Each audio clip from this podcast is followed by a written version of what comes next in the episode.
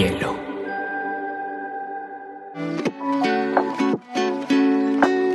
Hola, bienvenidos a Te Cuento News, un espacio donde analizaremos las noticias más importantes del mundo digital y la Web3 en menos de 20 minutos.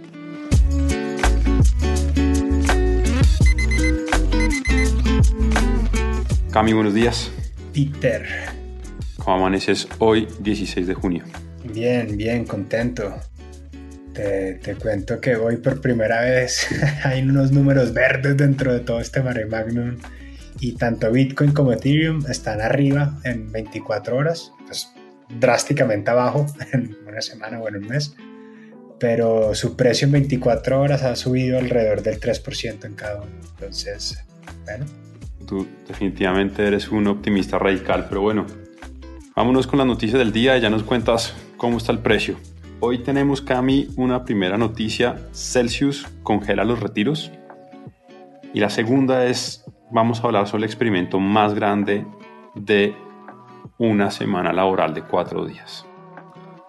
Así que antes de empezar, cuéntanos un poquito sobre ese optimismo radical del Bitcoin. No, pues, y cuando expanda mi noticia vas a ver que esto es simplemente pues una, el silver lining que llamarían, y es la lucecita transparente en esta nube negra pero, pero nada, pues también, también contar lo bueno y, pues si quieres empato con el precio de Bitcoin a la fecha de, pues el momento de grabar, está en 22 mil dólares 729. O sea que mientras no rompa la barrera de los 20, todo está bien, dirían algunos. Bueno, ahora cuéntanos de Celsius, a ver qué optimismo hay en este, en este Web3, en estos días grises importante entender pues que el cripto es solo una parte de la web 3. Entonces el, cripto está moralmente hundido, la web 3 está muy muy muy golpeada, pero pues son, son, son barcos distintos. Pero en cuanto al cripto, Peter, las noticias se ponen peores y peores. Hoy Celsius, que es una de las más grandes pues como plataformas de inversión en cripto para la gente, eh, anunció, pues ni siquiera anunció, simplemente paró de permitir los retiros de la gente entonces Celsius que manejaba, alcanzó a tener pues el, equivalente a 11.8 billones de dólares para casi 2 millones de usuarios, dijo, no más, no tengo cómo seguir pagándole a la gente y simplemente pues en, lo que es como muy feo, pero bueno, si funcionan estas cosas, eh, paró los, los, los withdraws, los retiros de la gente y entró en un silencio turbulento, empezó a emitir comunicados como estamos trabajando, Hanson Deck, bla, bla, bla, de repente la siguiente noticia que se filtró fue Celsius ya contrató buffet de abogados para, para como que declararse en bancarrota y esto fue una cosa horrible, horrible. fue un día, ayer y antier fueron días durísimos para el mundo cripto. Eh, pues sí, digamos que la, la, levantando un poquito el capó del carro y examinando lo que aquí pasó, es que Celsius no solo actuaba como intermediario en las posiciones de la gente, es decir, compraban y vendían las acciones que Pedro, Camilo cualquiera quisiera comprar o vender, sino que con esa plata de la gente empezaba a, hacer piruetas. Entonces empezaba pues como a stakear empezaba como a, a, hacer cosas y eso eventualmente se le salió de las manos.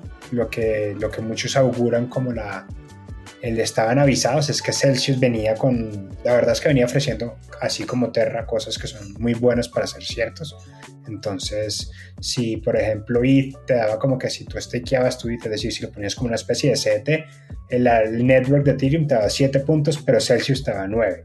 Y con absolutamente te daba 2 puntos porcentuales por encima de absolutamente todo el resto de las redes. Entonces, pues vuelve a ser cierto ese adagio de eso, tan bueno no tanto y en lo que ha sido personalmente un poco aleccionador es que Celsius tenía este discurso del que yo a veces tomo prestado un poquito radical de eh, los bancos son sus enemigos y la web 2 no sirve para nada y etcétera, etcétera, etcétera y pues, pues no, creo que lo que está pasando aquí es una lección importante. Esto está comenzando y lo que muchos llaman que es el, como el dot-com bubble del cripto es este momento. Se viene un bear market, pero, pero bueno. La noticia triste es que mucha gente definitivamente pues, va a perder su, su capital. los rumores anuncian que Three Arrow Investment, que es otra gran eh, inversora pues como de cripto, también va a, estar, va a anunciarse en bancarrota, pero pues no, es, es lo que hay. ¿Cuánta gente, cuántos usuarios, porque estamos hablando de usuarios en este caso, cuántos usuarios quedaron afectados por Celsius, Cami? Como dos millones tenía. No sé si todos quedaron realmente afectados. Eh, pues eso, eso digamos, eso, ese fue el dato que conseguí en el pico. Te debo el dato exacto en, en, estas últimas fechas porque desde que viene el tema como el, del bear market, del mercado a la baja, mucha gente ha ido retirando. Entonces deben ser menos de esos, pero igual son demasiados. Interesante. Señores pasajeros, abróchense los cinturones que vamos a entrar en una zona turbulenta. Y hecho te adelanto una ñapa, Cami, porque también se anunció que Coinbase, uno de los exchanges más importantes en el mundo, quien ya cotiza en bolsa, hizo un despido masivo de 1.100 personas esta semana. Así que creo que, creo que esa gran depuración de la que hemos venido hablando en diferentes capítulos de Te Cuento y diferentes momentos de Te Cuento News empieza a ser realidad.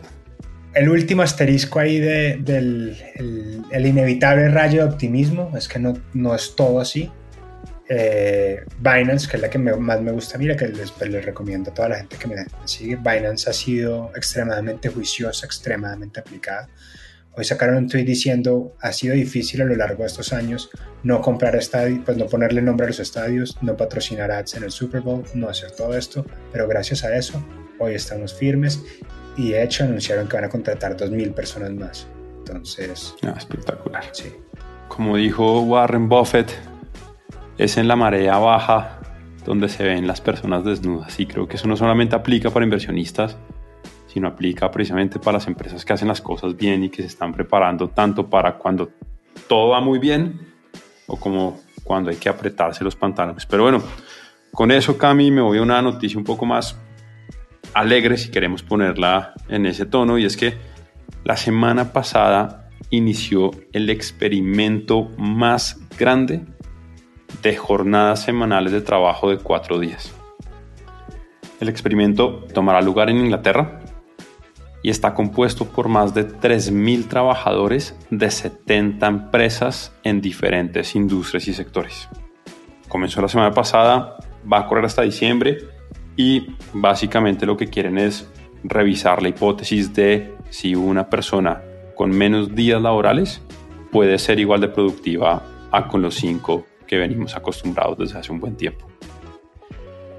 Este proyecto es liderado por un grupo que se llama 4 Day Week Global, que vienen precisamente promoviendo hace ya bastante tiempo este tema de los cuatro días laborales. Y no es el primer ex experimento a gran escala que se hizo. En el 2015, entre 2015 y 2016, de hecho en Islandia se hizo otro experimento con una magnitud similar, fueron 2.500 empleados y con unos muy buenos resultados en términos de que se comprobó que estas personas que pasaron por el mismo tuvieron menos estrés, se quemaron menos o menos burnout, como dirían en inglés, sin tener ninguna afectación negativa en la productividad laboral. ¿Qué piensas al respecto? Tengo varias cosas que decir. Primero quiero reconocer, hacer público el reconocimiento a. ADA es una empresa de jamonería de Manizales Internacional que fueron los primeros en implementar oficialmente la jornada de cuatro días semanales y buenísimo, felicitaciones. En Colombia, ¿no? Sí, disculpen, en Colombia. Pues Colombia del mundo, pero Colombia siendo uno de las empresas, de, de los lugares donde se aplicó eso. Correcto, correcto. Segundo, pues decir que tú siempre dices que Colombia ya está muy cerquita a cumplir esa meta por la cantidad de festivos que tenemos en el año. Y tercero, decir que pues, yo soy partidario de la semana de cuatro días. Mi junta no me la autoriza y con toda la razón, pues porque no, no sé cómo me autorizan nada así como, como manager, pero pues creo que hacia ese futuro estamos caminando. Y lo que sí me parece súper interesante, pues extrayéndonos, alejándonos un poquito, es que Inglaterra o pues el Reino Unido es muy, es muy capaz de permitirse experimentos de esta naturaleza. Hace un par de meses hicieron uno que me pareció súper interesante, donde toda la compañía, una compañía bastante grande, no recuerdo exactamente cuál, de varios miles de empleados, pues permitió que todo el mundo no tuviera límites de vacaciones, sino que la gente se tomara vacaciones cuando quisiera, como quisiera y, el experimento pues no funcionó, pero no por las razones que pensaríamos. Es decir, no, es que la gente abusara de las vacaciones, sino que el control todavía, pues digamos, la, la, cultura no estaba, no funcionaba para que la cosa funcionara así, pero la gente efectivamente sí no tenía que construir, pues no tenía que estar restringida por estos límites de por cada 30 días laborales usted tiene derecho a un día de vacaciones. Pero, pero bueno, súper interesante. Voy a estar, pues espero que en seis meses nos pongas tú, nos des el reporte de, de cómo les fue. Sí, vamos a ver. Eh, definitivamente yo creo que más allá de poner cuatro o cinco laborales, también depende de los sistemas y la cultura de cada empresa para hacer que esa productividad no decaiga, pero bueno, ya revisaremos y, traeremos esa noticia. Y como tú bien mencionabas, de hecho me puse a investigar cuáles eran los países con mayor feriados en Latinoamérica, porque sí, acá en Colombia eh, casi que ya tenemos implementada las semanas de cuatro días laborales, pero me llevé la sorpresa de que Colombia ya no es el país con más feriados. De hecho, en el 2022 es Argentina con 19 feriados porque les cayó censo y el censo se considera como un feriado más. Después si viene Colombia en Latinoamérica, seguida por Uruguay. Estos tres países, un, por lo menos un tercio del año, van a tener precisamente semanas de, cuatro días si los festivos están bien distribuidos. E increíblemente, Cami, eh, México es el país latinoamericano con menos feriados y solo tiene siete en este 2022. Jamás hubiera pensado, hubiera adivinado eso. Interesante. Bueno, ¿nos vamos con las ñapas o qué? De una. ¿Qué trajiste tú?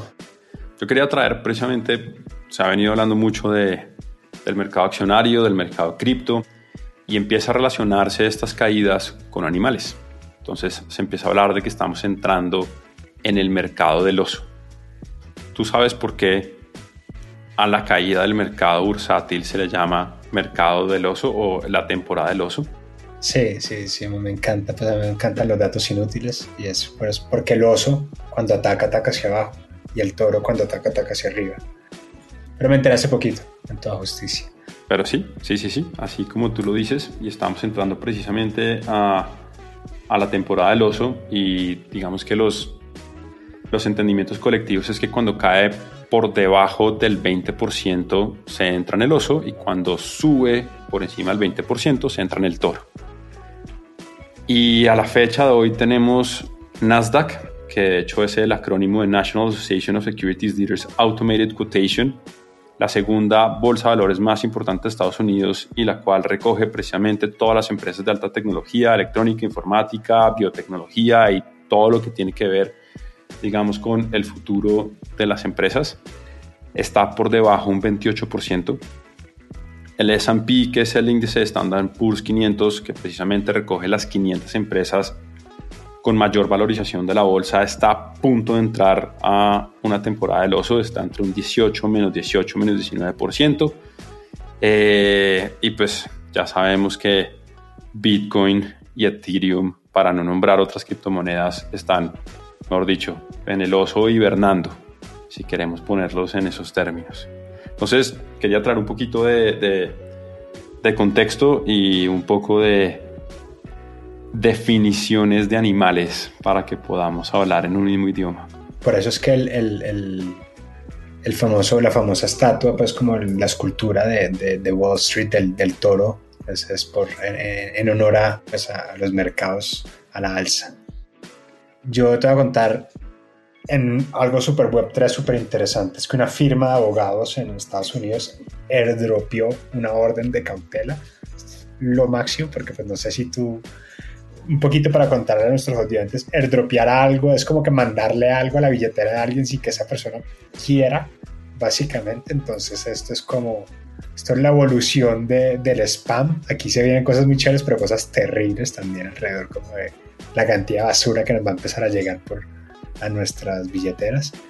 Eh, y entregó una orden de cautela, la primera entregada como NFT y por airdrop, entonces, wow, maravilloso.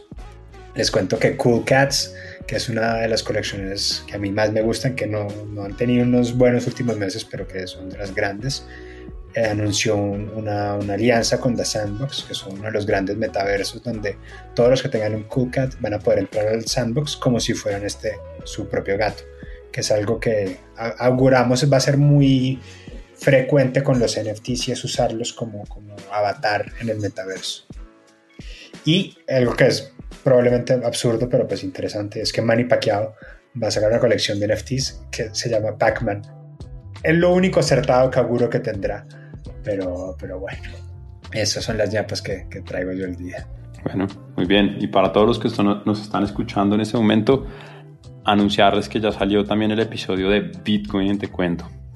Así que los esperamos para que construyamos juntos esta criptomoneda que desafortunadamente es tendencia no por los buenos resultados, sino precisamente por el miedo bursátil que está generando.